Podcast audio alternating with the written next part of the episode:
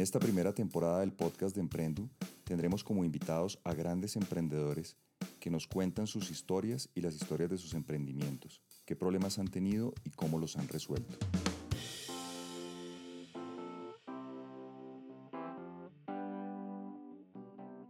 Hola, muy buenas tardes a todos. Nuevamente estamos en el podcast de Emprendu con un invitado muy especial. Desde la semana, desde hace 15 días, eh, les prometimos que íbamos a tener a Hernando Rubio, que es el cofundador de Movi y el socio de Julián Montejo, con quien hicimos el, el pasado podcast. Hernando es administrador de empresas y ha sido el socio de Julián desde hace muchísimos años. Hernando, buenas tardes, ¿cómo estás? Hola Rafa, un placer verte otra vez y qué bueno saber que estás emprendiendo. Lo mismo, lo mismo, Hernando, ¿tú cómo andas? Bien, todo muy bien, muchas gracias. Qué bueno. Oye, Hernando, cuéntanos tu versión de la historia. ¿Cómo fue esa, esa historia de emprendimiento tuya con Julián? ¿Cómo fue que arrancaron? Pues arrancamos, yo creo que como muchos emprendedores, cuando ven pasar el tiquete de la lotería y hay que tener el ojo entrenado para verlo. En ese momento, él y yo estábamos siendo empleados de una corporación muy grande americana eh, que decidieron desinvertir en América Latina para invertir en Asia, que se suponía iba a crecer mucho en el tema de celulares y telecomunicaciones y pusieron en venta la operación de toda América Latina. Nuestro mandato era conseguir eh, un inversionista que lo pudiera hacer y fuimos tan de buenas que no lo encontramos y que nos postulamos nosotros mismos para hacerlo. Y así terminó pasando, sin un peso, después encontrando la forma de cómo pagarlo a lo largo del tiempo y duramos mucho tiempo y muchos años tratando de pagarlo y eso fue como el origen y lo que nos permitió arrancar este camino lindísimo que es el, el del de emprender. Pero ¿cómo fue, mucho cómo convence uno a una corporación de esas, eh, de un management buyout en esas condiciones? Mejor dicho, no tengo el inversionista, no tengo la plata y sí le voy a pagar. Yo creo que cuando, cuando uno tiene claro lo que uno quiere ser en la vida, yo creo que nosotros teníamos clarísimo que queríamos emprender siempre lo soñábamos, siempre lo hablábamos. Eh, esas son todas conversaciones cuando uno está desde la universidad, que uno siempre sueña y sueña y dice, vamos a conquistar el mundo y vamos a hacer 5.000 emprendimientos. De tanto repetirte eso en la cabeza, vas preparando tu cerebro para que éste sea capaz de cuando huela una mínima oportunidad, todos tus sentidos se activan hacia abalanzarte por esa oportunidad. Eh, y eso es lo que la gente llama suerte, ¿no? Eh, lo que pasa es que la suerte pasa y la mayoría de gente no la ve. La vemos los que estamos preparados para detectar la suerte y uno la coge y la trabaja para que se vuelva una realidad. Entonces yo creo que de mucho tiempo de soñar con emprender, ahí vimos esa oportunidad y, empezamos a pensar en cómo poder una oferta de valor que funcionara y lo conseguimos, lo conseguimos, nos salió muy bien. Pero ¿cómo fue eso, Mercho? ¿Cómo, ¿Cómo le dijiste a los tipos, oiga, venga, es que yo más o menos lo voy a pagar del mismo negocio suyo, el negocio que me está vendiendo? Yo creo que parte de ser un emprendedor es ser un cuentero y es ser capaz de escribir o redactar la historia apropiada para la condición requerida. Em, uno tiene que tener la capacidad de soñar una historia y decir una historia. Eh, y ahí uno puede, cuando uno desarrolla ese talento para contar la historia que se necesita en el momento que se necesita y convencer a los demás de que ese es el mejor camino, pues es cuando empiezan a pasar las cosas lindas. Un emprendedor es un cuentero que tiene que cuentear a sus inversionistas, cuentear a sus empleados, cuentear a sus socios, cuentear a sus clientes, cuentear a todo el mundo. Y la habilidad de uno depende de que le crean. Cuando a vos te creen porque sabes contar el cuento y lo armas de una manera clara que genera confianza en los demás, yo creo que uno es capaz de contar cualquier historia y lograr cualquier cosa. Bueno, ahí nos vamos a un tema filosófico que me parece, que me parece chévere que estés tocando y es dos cosas, la, la contada de historias y el tema de, de ser un vendedor nato. ¿Tú ves que los emprendedores tienen en común ser un vendedor nato o hay un emprendedor que no tenga skills de venta? No, yo creo que todos los emprendedores tienen que tener skills de venta, todos. Eh, y no confundan pues el vender eh, un curso de inglés eh, como esa persona que tiene que salir a tocar las puertas y convencer a los demás. Hay diferentes formas de vender. Por ejemplo, si me preguntas a mí cuál es mi skill, es esa. Yo soy un vendedor de calle. Yo empecé vendiendo electrodomésticos puerta a puerta cuando tenía 17 años en el sur de Bogotá, cuando recién llegué de Cali y aprendí a vender a esa edad. Ese fue el mejor regalo que me pudo haber pasado a mí. Y, siempre he sido un vendedor, soy un vendedor profesional, esa es mi profesión. Eh, y eh, creo que la forma en como yo defino ventas no es esa típica cliché que tienen de aquel tipo latoso que toca la puerta hasta que te seca y vos por pesar le decís que sí, sino que mi definición de vender es hacer que el otro haga lo que yo quiera que él haga, pero porque él quiere hacerlo, ¿no? Es como el arte de hacer que te lo pidan. Si yo quiero venderte algo a vos, yo tengo que inventar una historia, imaginar una historia que te den ganas de pedirme lo que yo quiero que vos me pidas, pero porque vos querés pedirlo. Y eso, digamos, cuando uno logra no tener que pedir nada, sino hacer que todo te lo pidan, pues eso es un milagro y eso funciona para muchas cosas. Es el arte de hacer que uno se lo pidan. Oye, ¿y eso, ¿y eso viene de familia o se aprende? Yo creo que, yo no, digamos, yo no soy médico para saber cuánto de la carga genética viene, pero yo veo a tíos míos fueron súper vendedores eh, y veo a uno, yo tengo cuatro hijos y hay dos que veo que tienen una pinta de vendedores que no pueden con ellos. O sea, que se les nota que tienen como ese, esa historia, esa imaginación. O sea, un emprendedor es alguien que es capaz de soñar con un mundo diferente, diferente de cómo se hace. son esas personas que a veces se pueden hasta tildar de que son mentirosos, pero yo no creo que sean mentirosos. Es gente que deja volar su imaginación, se imagina un futuro y después viene por ese futuro claro a construirlo. Y entonces puede ser una mentira al principio, pero esa mentira se termina volviendo una realidad porque el man se comió el cuento e hizo que esa realidad pasara. Y así se transforman las cosas. Si todo el mundo cree que hay un único camino de hacer las cosas, pues nunca habría innovación y nunca habría transformación. Se necesitan soñadores que sueñen un mundo diferente. Y yo creo que hay gente que tiene más esa personalidad. O uno la tenemos, otros son vendedores de otra forma, pero respondiendo a tu pregunta, digamos, uno tiene que ser capaz de vender porque emprender es vender, es vender a tus empleados de que crean en el propósito, a tus inversionistas de que inviertan plata, a tus clientes de que compren tus productos. Un emprendedor todo el tiempo está hablando, todo el tiempo está echando su cuento y está convenciendo a los demás de que hagan lo que uno quiere que hagan porque ellos quieren hacerlo. Bueno, eso me lleva a la, siguiente pregunta, Hernando. ¿Cómo surgió la idea de Movi? ¿Cómo, cómo, cómo de Celestar llegaron a la idea de Movi?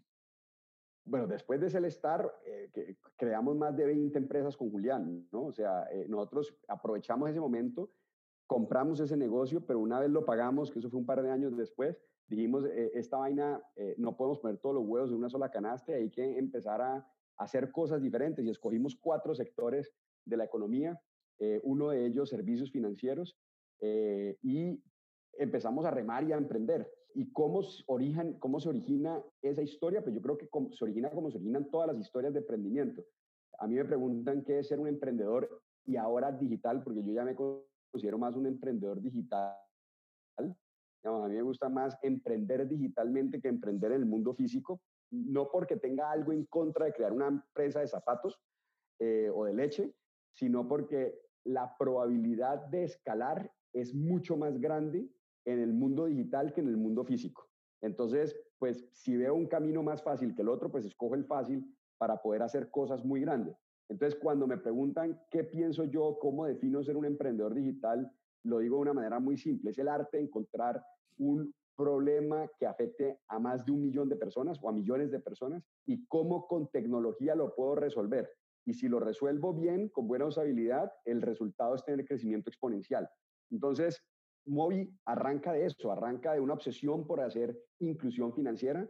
Como te dije, yo en mi caso arranqué desde muy abajo, yo estudiaba en la noche, eh, tenía que trabajar en el día para pagar la carrera en la noche vendiendo electrodomésticos, eh, eh, viví lo que era no poder acceder a un servicio financiero, viví lo que fue no poder acceder a un crédito cuando lo necesité para una emergencia familiar, caí en el gota a gota, salí cascado por un gota O sea, yo soy un experto en lo que la banca hace mal no por haber trabajado en la banca, sino por haber sido rechazado de la banca por mucho tiempo y juré que iba a transformar esa vaina. Entonces, yo soy un experto en un problema, en este caso el problema de, no estar incluido financieramente, lo que eso duele para millones de personas.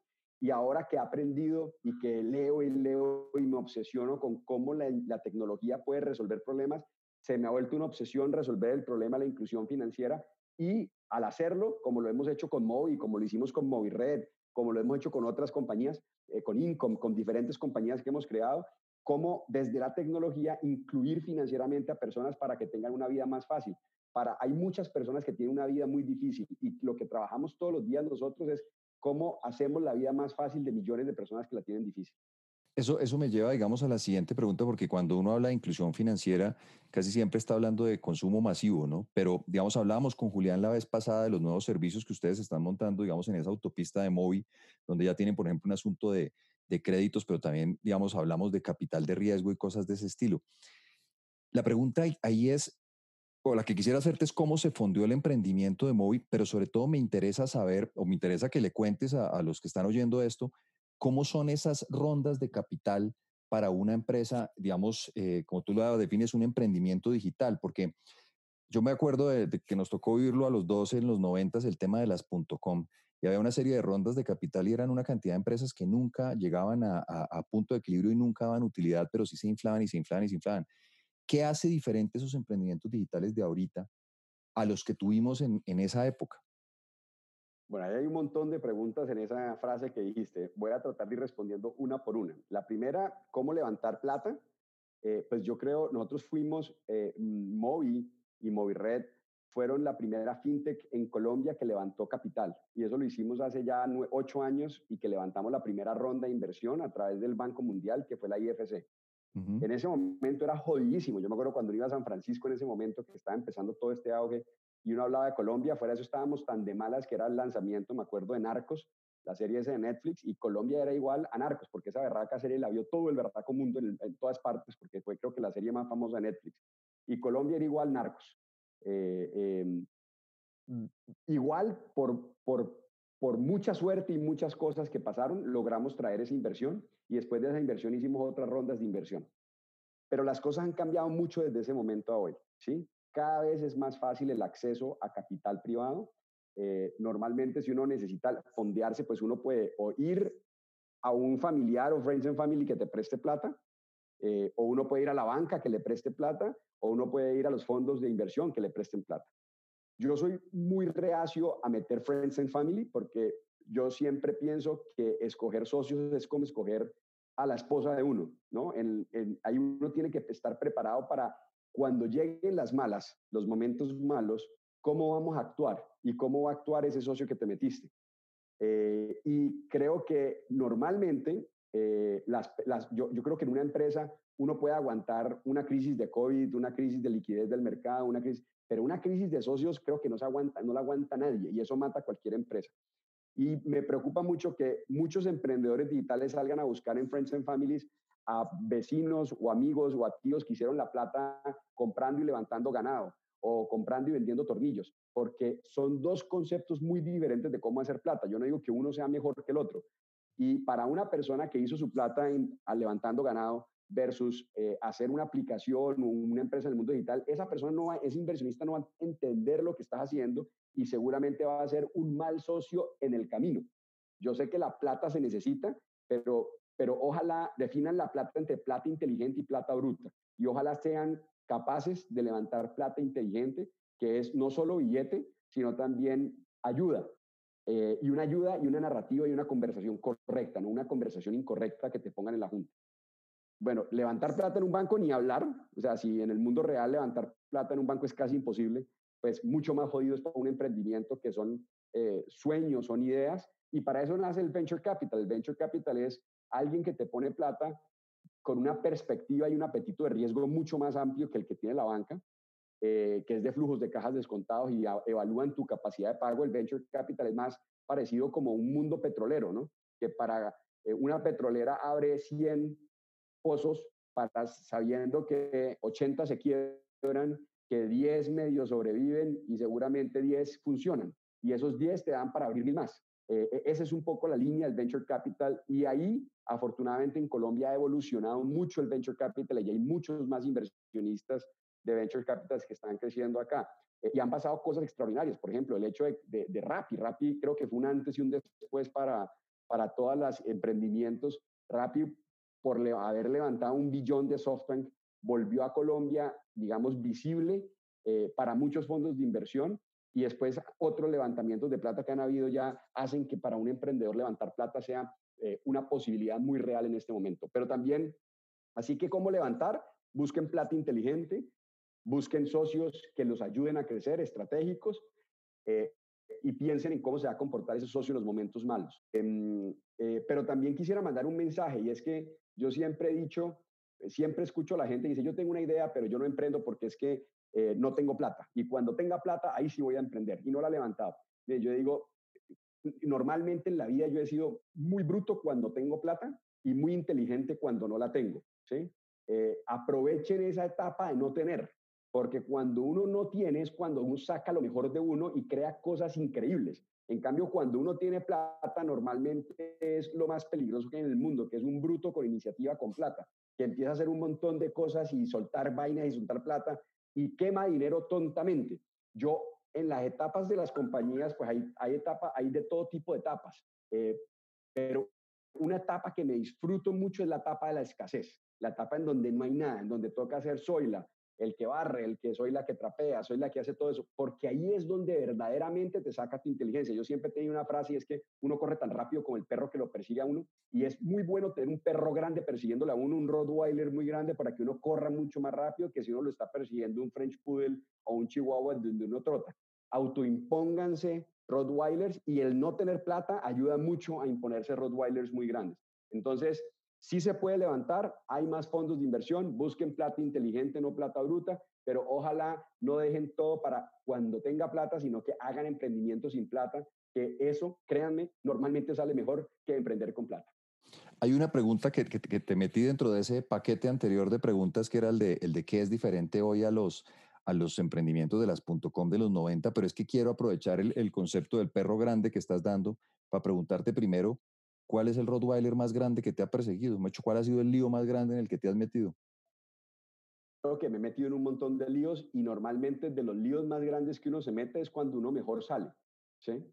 Eh, eh, y la historia de un emprendedor es la historia de meterse en cagadas, de meterse en problemas. O sea, un lío muy grande que me sirvió mucho meterme fue cuando pedí mi primer crédito gota a gota. Me acuerdo con mucha tensión de esos días, el man me cobraba, me buscaba hasta que me terminó cascando. Y me acuerdo que el plan inicial de mi venganza era coger un bate y metérselo el man en la cabeza y salir corriendo, pero después evolucioné a, no, me voy a vengar con tecnología y me voy a vengar saliendo con una solución de inclusión financiera y todo eso. Y, bueno, hay un montón. Eh, de hecho, eh, yo me metí a hacer un podcast como lo que estás haciendo porque todo el mundo me preguntaba cuál es el secreto del éxito y no hay secreto del éxito más que trabajar mucho. Lo que sí hay son una historia, una lista de cagadas largas para hacer. Y creé un podcast que se llama El Pan de Bono System, que cuento las ocho de las nueve cagadas más grandes que he hecho en mi vida, con el ánimo de dos cosas, que los emprendedores la escuchen para dos cosas. Uno, porque no hay nada más rico que cuando uno está cagado y deprimido, ver a alguien más cagado que uno. Eso, motiva. ¿sí? Cuando uno ve a alguien más jodido que uno, uno dice, oh, yo lo que estoy es bien. Y eso es muy bueno, eso es como una terapia. Pero lo otro es para se dice que inteligente es el que aprende sus propios errores y sabio el que aprende los errores de los demás. Es muy bueno ser sabio, es aprender de los errores de los demás. Entonces los emprendedores debemos contar las cagadas que hemos hecho para que los demás aprendan de los errores de los demás y así subir el nivel para ser todos sabios. E, entonces creo que eso es muy bueno. Y yendo a la, a la pregunta que decías de cómo veo yo la diferencia entre el levantamiento de capital de las .com de los 90 con el levantamiento de capital de la era digital que es esta, pues eh, yo creo que esta es más grande que la de las .com, o sea, hay más plata que en la era de los .com, eh, pero las veo realmente muy similar, las veo muy similar. Y veo que esa burbuja que estalló eh, cuando hizo que muchos emprendimientos que valían mucha plata se explotaban porque no era, tenían una valoración muy alta y no generaban flujos, se explotaban. Creo que está pasando exactamente lo mismo acá. Todavía no ha empezado a pasar, pero ya se ven muchas señas de eso. Eh, uno ve un WeWork en donde le metieron un montón de plata eh, a una valoración de 42 billones, se suponía que iban a hacer un, un IPO de 60 y pico y terminó el mercado mm, dispuesto a pagar mucho menos que eso y por eso pararon el IPO. Y creo que ahí SoftBank se dio un totazo durísimo, o por lo menos es las historias que le cuentan a uno.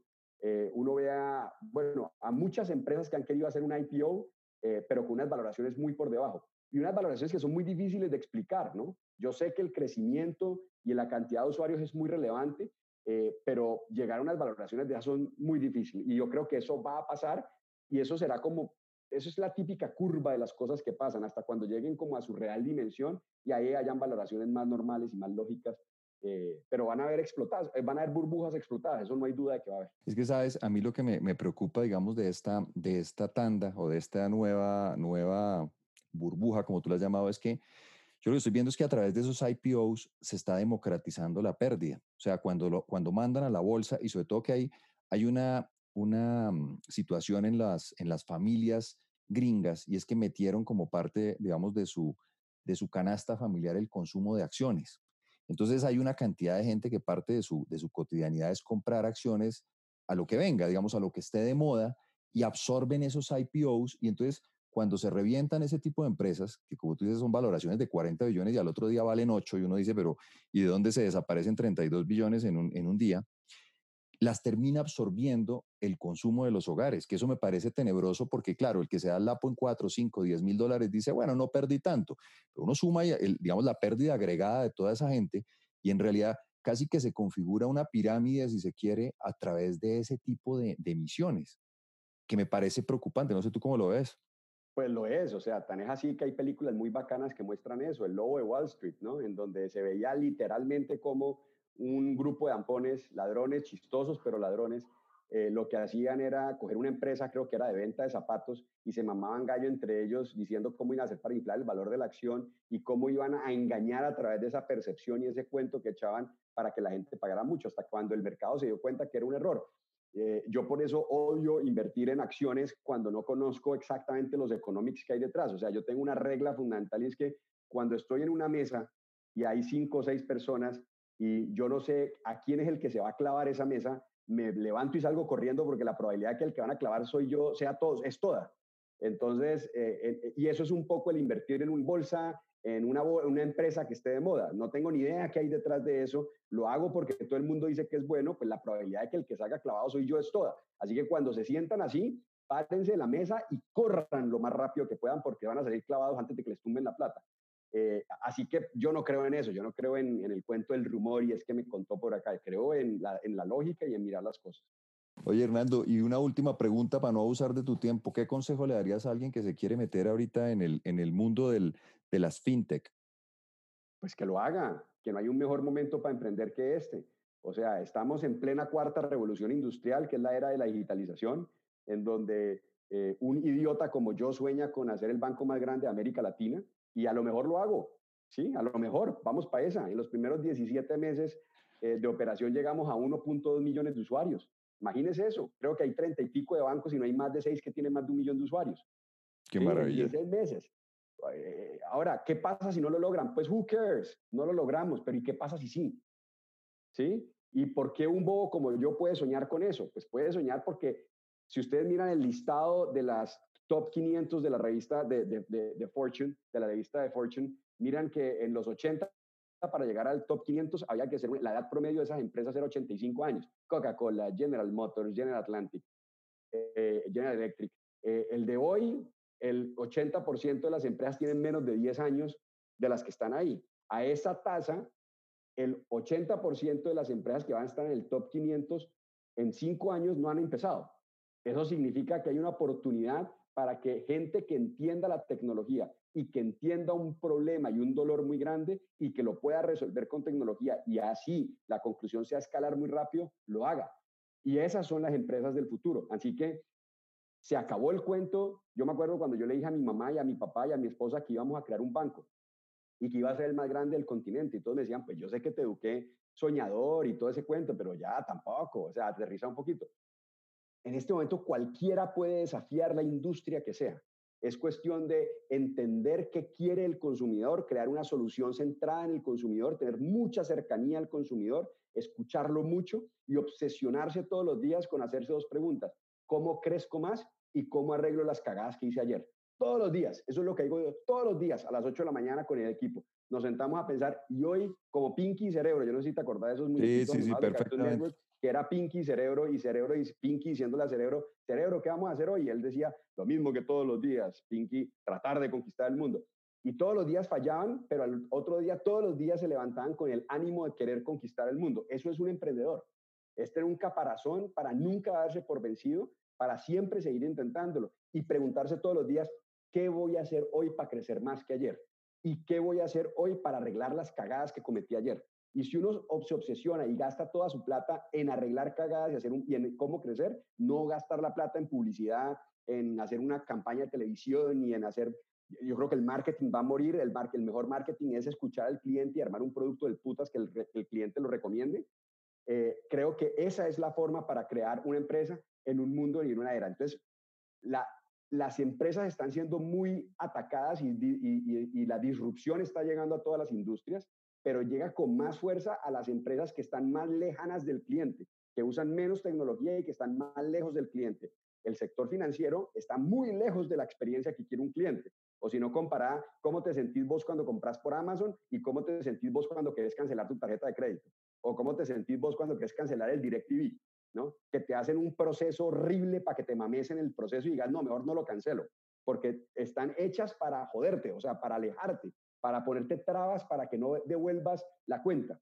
Es todo lo contrario, es como me acerco a que él tenga una experiencia que le parezca una nota y así el cliente lo recomiende. Entonces, en esas industrias donde hay más lejanía entre los incumbentes, entre los que prestan el servicio y el cliente es donde más oportunidad hay para crear empresas muy grandes. Así que si hay alguien que tiene una idea, todos hemos, todos sabemos qué hacen bien o qué hacen mal cada industria. En la industria de la, banca, de la banca todos sabemos qué se hace bien y qué se hace mal, porque somos consumidores de esa industria.